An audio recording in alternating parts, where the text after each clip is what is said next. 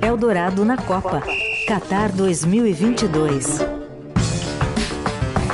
Às 6 horas e 42 minutos, horário de Brasília, vamos para a tarde em Doha, no Catar, lá meio-dia e 42, para acionar pela última vez numa sexta-feira o Elcio Padovez, antivéspera da decisão entre França e Argentina.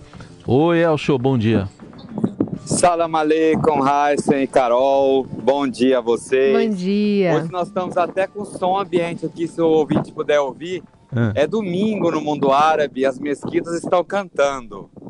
Dá para ouvir um pouquinho, sim, é o chamado para oração, né? Isso. É, aquele... Eles chamam de azam, é o muezzin que chama os muçulmanos para fazer a sua salat, a sua oração em árabe. Isso aí, deve estar na oração do horário do almoço aí. É, queria que você falasse eh, se o, aí está com mais cara de Paris ou mais cara de Buenos Aires. Qual a sua percepção? Buenos Aires, com certeza. Não precisamos nem. você caminha um pouco aqui por Doha e arredores e a torcida argentina está enlouquecida, como eles fizeram no Brasil, né? No Brasil, é, muitos não tinham ingressos, foram de motorhomes até o Rio de Janeiro. E aqui o problema é a passagem de avião, que muita gente chegou a pagar 40 mil reais só para ter esse momento de estar perto da seleção argentina, mesmo sem a garantia de que vai conseguir o ingresso. Será que eles estão cantando isso daí por aí? tem,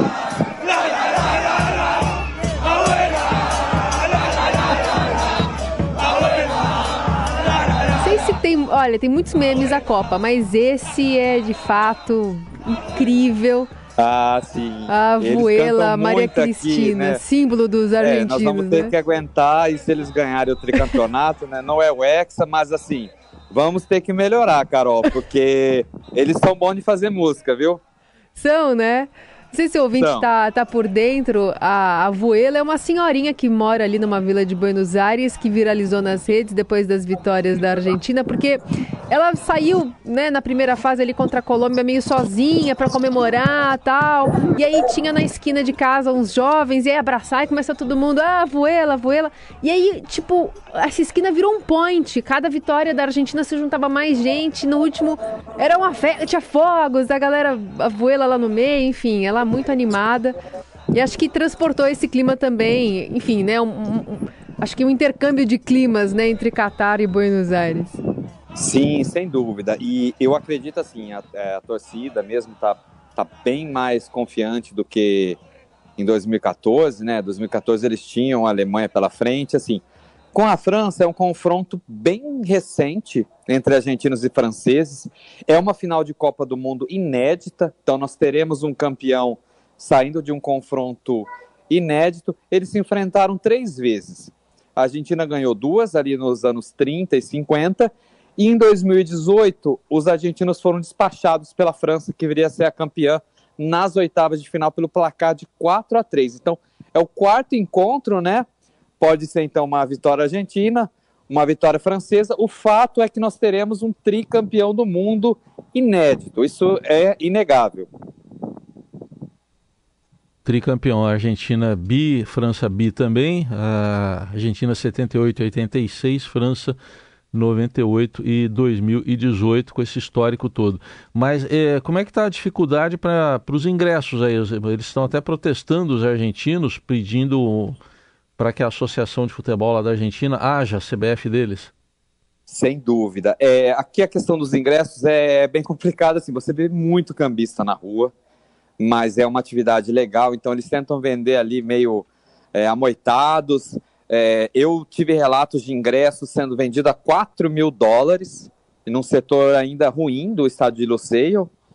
É, então tem uma parte grande da torcida aqui que está fazendo uma, uma espécie de vigília ali no hotel da AFA, protestando. Eles alegam que, por exemplo, a Federação Marroquina liberou ingressos, que ela tinha uma carga disponível, ela liberou ingressos para os torcedores simplesmente para eles viverem esse momento, né? Para apoiar o time. E que os argentinos querem comprar ingresso, mas querem a padrão FIFA, obviamente, né? Não, não se dispõe a pagar ainda em espécie, em cash, 4 mil dólares. E o que se vê é que é muita gente sem ingresso. É uma coisa que o Qatar, para tentar inflar os números, que assim, é, vai chegar ali mais ou menos na casa de um milhão de turistas estrangeiros que visitaram o Catar, não vai passar disso. É, eles estão liberando a entrada, principalmente de marroquinos, argentinos, times que estão na, nessa agora na fase final, literalmente, mesmo sem Hayakad, mesmo sem é, hospedagem concreta, ingresso. Então é uma coisa que o Qatar se traiu ali. Eles diziam que não fariam isso, que seria tudo muito controlado e funcionou até ali as oitavas, mas depois eles viram que o número de 1,5 milhões de pessoas que eles estavam esperando aqui não se concretizou. Está muito abaixo. Então eles estão liberando a entrada de pessoas, mesmo sem nenhum requisito para ficar aqui. É o famoso, eles falam, um day, é, um, é um day pass aqui, mas o day uhum. pass acaba ficando já quatro, cinco dias. É, você vê gente na rua, então mudou bastante o clima aqui do Catar nesse sentido. E, e, alguns, de fato, né, alguns jogos, especialmente mais no início, alguns buracos mesmo, né, dentro dos estádios, não estavam exatamente eu vi lotados. Né? Até nas, na, nas quartas de final, Carol. É. Assim, vi realmente buracos ali. É, a FIFA fala que já distribuiu, mas realmente eles, né, são ingressos que foram vendidos, doados e não foram ocupados. Uhum. Bom, e tem o terceiro e quarto lugar também em disputa, amanhã entre Croácia e Marrocos. Tem arbitragem brasileira aí, uh, Elcio?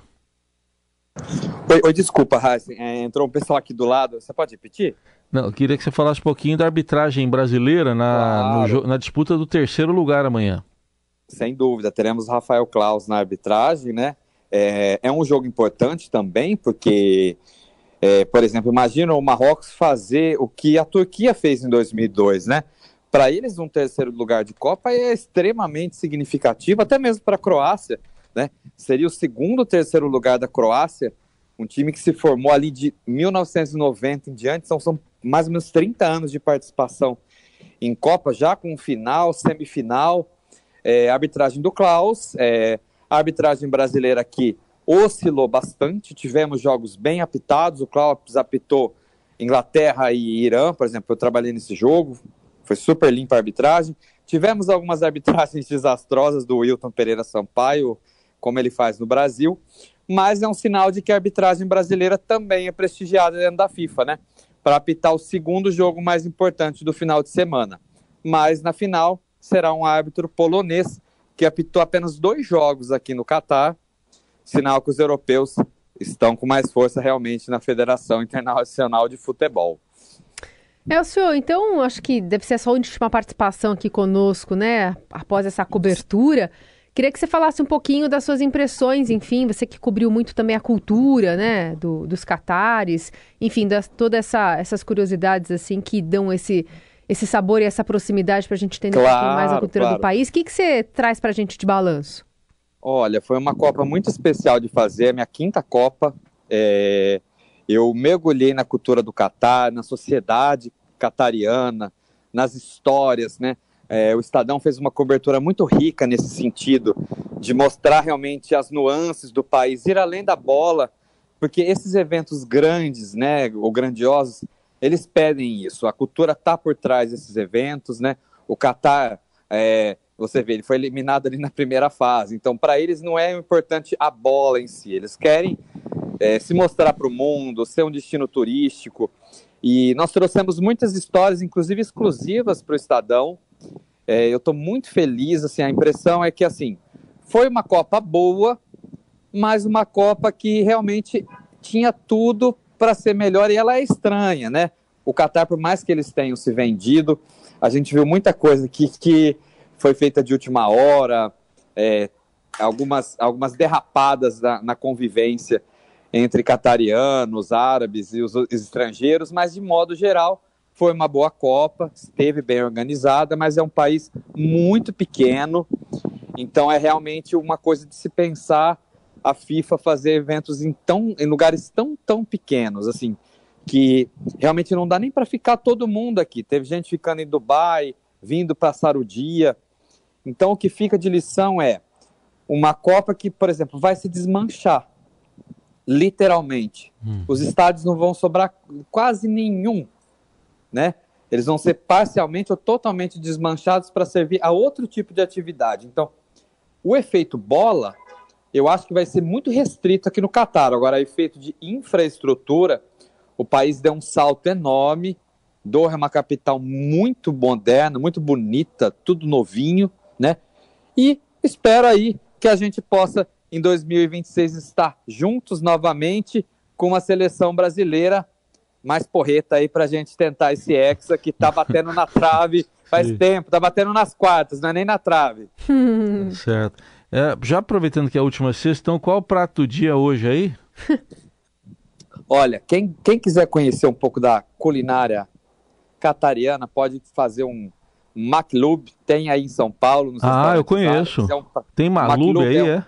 Isso, Macluba, né? Eles falam. Boa. É, pedir uma Macluba num restaurante sírio, libanês, né? Saudita. A Macluba é um prato com arroz, frango, Pode-se também pedir um chapate, que é Pode um, ser com carne moída, é um... tem com carne moída aí? Ou, ou Isso, tem também. Boa. E, e quem quiser tomar um café árabe também é fácil de achar em São Paulo, ou um chá chamado caraque, esse eu nunca tinha tomado, tomei aqui no Catar, né? E tem uns bolinhos de chuva aqui deliciosos também que você encontra é, em restaurantes árabes aí. Então, eu vou, de, né, vou indicar uma maquiluba aí pro pessoal, Boa. Deu vontade, que é um prato até. que tem feito sucesso aqui. Sabe que eu até aprendi a fazer na pandemia, viu, Carol? É porque chama macluba porque macluba quer dizer exatamente virada. Você põe o. É um bolo, né? Você põe a, a parte de cima embaixo e depois tem, o arroz vai por cima e depois tem que fazer a virada. Eu tinha algum problema na hora da virada, mas ficava inteirinho ali. Boa pedida, então. Obrigado, Elcio, por nos deixar com água na boca. bom trabalho aí para você aí. Bom Eu final que agradeço e foi um prazer estar com vocês aqui. Né? Me despeço aqui do Catar, da Rádio Eldorado. Temos ainda alguns boletins que você pode acompanhar na programação. E Massalama, até uma próxima. Obrigado, Raíssa e Carol. Valeu. Até, obrigada.